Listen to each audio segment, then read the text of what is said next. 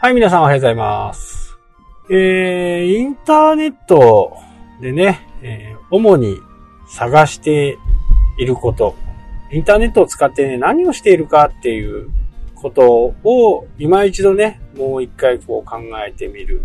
そうすると、やっぱりね、自分の知らないものとか、えー知らなかったもの、こういったものがね、どんどんどんどん出てくるわけですよ。なので、えー YouTube を見出したりね、えーすると、何でも欲しくなっちゃう。特に何かこう、始めた頃とかね、えーキャンプとか、釣りとか、まあそういったものでも同じなんですけど、やっぱりこう、お店とかね、本とかだけでは、なかなか伝わらないものっていうのはね、えー実在しています。今まではテレビの中でね、えー紹介されていたものが良しとされていましたけど、やっぱりテレビって、スポンサーの意向があったりね、するわけですよ。釣りの番組でも、そこまで必要ない、一番こう、トップな竿とかね、プロ仕様の竿とか、そういったものをこう、プロが使うもんだから、やっぱり我々もね、えー使いたくなる。じゃあ、超過はどうなのっていう風な形になると、これまた別の問題ですよね。それがインターネットの YouTube によってですね、大きく変わったわけですよね。まあ何が変わったかっていうと、インターネット、釣りのことで言うとね、インターネットで釣りっていうジャンルもね、すごく人気があるんですけど、まあ半分とは言わないですけどね、え、30%ぐらいかな ?30% ぐらいの確率でね、えーダイソーのジグっていうか、こう、ルアーをね、え使っている。で、ダイソーのルアーで十分じゃんっていう風な、え動画が本当にいっぱいあります。ダイソーといえば100均ですよね。108円のルアーで釣れる。じゃああなたはどっちを買いますかっていう。普通のね、やっぱりこう、トップのメーカー、島の大和で言うと、安くてもね、700円。高いと1200円ぐらい。同じようなサイズ、同じようなグラム数でね。で、もちろん、あのー島の台はなんていうのは、1メートルでもいいから飛ばそうとかね。1匹でもいいから釣ろうとかっていう風な形で、もう、日々研究開発されて、テスターの人たちがね、あのー一生懸命釣りをして、こうした方が釣れるとか、ああした方が釣れるとかっていう風な形でね、えーやってるとは思うんですけど、まあこればっかりはね、えー魚に聞いてみなきゃわからないっていうところがありますから、まあ釣れるところに行くとね、ダイソージグでも何でも釣れちゃうんですよ。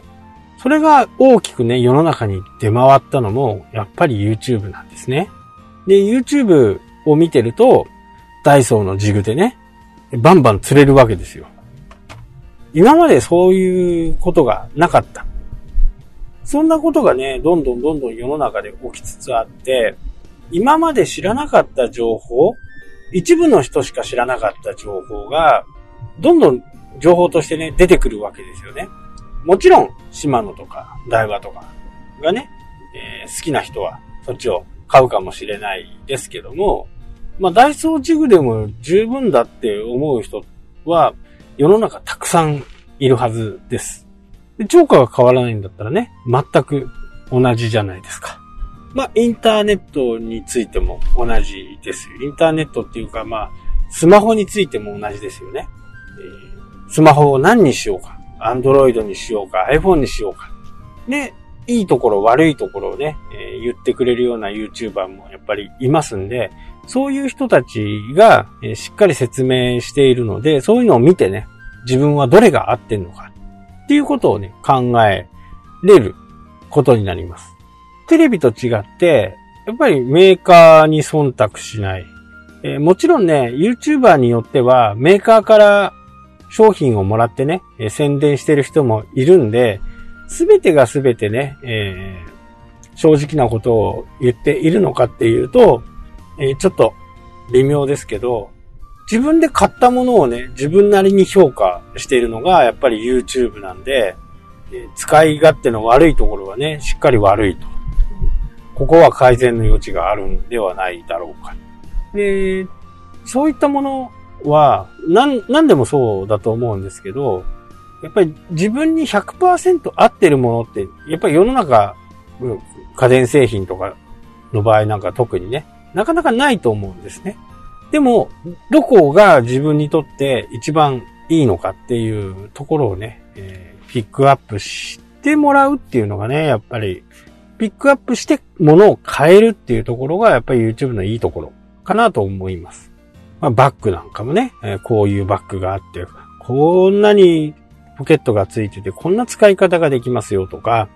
いろいろやっぱりあるわけですよね。まあ iPhone の使い方でも iPad の使い方でも、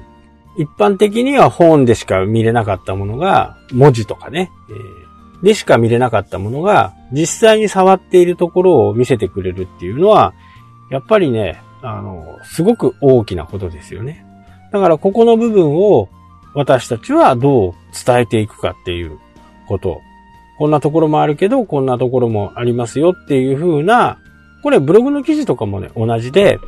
えー、いいところばっかり言ってると、やっぱり良くないんで、まあ不信感に伝わ、つながりますよね。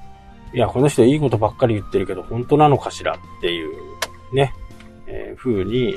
なると思うし、逆にね、悪いことしか言わないと、なんかこの人、うん、なんか違うなっていう風なことになると思うんでね。い、いいところもあれば悪いところ。まあ自分が使っていいと思わないものっていうのは、基本的に紹介もしないと思いますしね。ここに重要な問題が忖度をするかしないかっていうところがね、これ次の問題としてあるわけですよ。やはり、こう、日本のね、文化みたいなね、えー、ものがあって、忖度はね、やっぱりあるんですよね。良いも、も悪いも。うん。これは仕方がない。ただその忖度の仕方がね、えー、あたかもこの人は、その人に実力がないにもかかわらず、あたかもその人の実力があるかのように、人に伝えちゃうと、やっぱり紹介、昨日も話したようなね、紹介した人にも責任があるんじゃないかなっていうふうにね、えー、思いますね。やっぱりそうなれば、初めからね、えー、私はこの件については二人ともにね、知らないよと。二人でやって、うまくやれるんならやったらいいし、やれないんだったらやらない方がいいよっていうふうにね、やっぱり言うべきかなと思います。なので、えー、自分のポジションをね、しっかり言うっていうことです。まだ昨日話したように検索と、その、えー、コミュニティでやっていく場合ってまたちょっと違うんですよね。この記事の書き方一つにとっても、やっぱり違うし、そこの部分はね、非常に大きな違いだと思います。なので、検索向けにやってる方っていうのは、なるべくね、平等に、公平に、わからない人にとって、わかりやすくっていうところがね、えー、やっぱり非常に大切になると。まあ、この辺はね、えー、経験していくと、多分、だんだん分かっていくと思います。えー、初めの頃はね、良かれと思ってやったことが、なんか相手にとっては、えー、なんかね、虫の居所が悪かったのかもしれませんけど、なんか歓迎されないみたいなね。まあ、ただ、えー、こうやってね、YouTube で物を紹介されて、知らない世界に飛び込んでいった時に、大抵はもう、今の人たちはね、検索っていう行動を行いますから、その検索にね、えー、一つでも、二つでも自分の記事とか、YouTube とかが出てればね、えー、そこから次のステップが始まっていくと思いますし、今のやっぱり YouTuber は、チャンネル登録、そして Twitter のフォロー、まあメルマガみたいな感じでね、流れがだんだんできていってるんで、まあこの流れをね、えー、どうやって自分の中で確立していくかっていうのは、こう、非常に、えー、大切かなとは思います。まあ、いずれにしてもね、えー、自分が困ったこと、自分がなんかうまくいかなかったことで、うまくいったこと。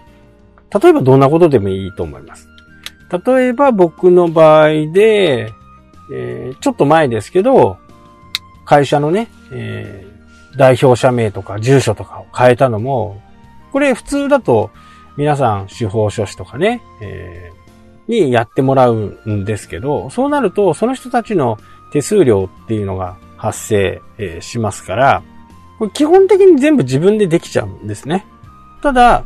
その時間を短縮するために、そういう先生たちの力を借りるっていうことはね、あるんですけど、えー、代理人みたいな感じでね、えー、やってもらう。まあその人たちはそういう業務についてますから、まあ得意っちゃ得意ですよね。でも、わからないからといって、えー、お金を払うよりも、えー、僕はね、経験になると思います。法務局に行ってね、もしかすると何度も行かなきゃなんないかもしれないです。インターネットでもね、結構出てます。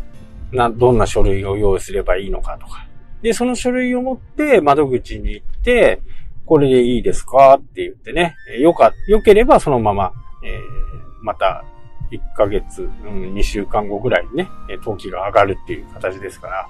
これはね、すごく簡単です。ただやっぱりわからない用語とかね、いろいろこう出てきますんで、そこの部分をしっかりクリアすると、なら問題ないですしね。えー、昔と違って、法務局にいる職員さんもね、とても優しくなってますんで、えー、なんか聞いたことに対してはね、す、え、べ、て回答してくれます。まあそんな感じでね、えー、何でも自分でやってみるっていう経験をね、積むことがね、えー、やっぱりそういう新しいことをやっていく上ではね、必要なんですね。で、そのやった経験をもとに YouTube だとか、ブログだとか書いていくとね、そこでアクセスってやっぱり集まっていくと思うんで、そんな日々にね、えー、1日に何千アクセスとかって言うんではなくて、これはもう本当にロングテールっていうね、長い目で見てね、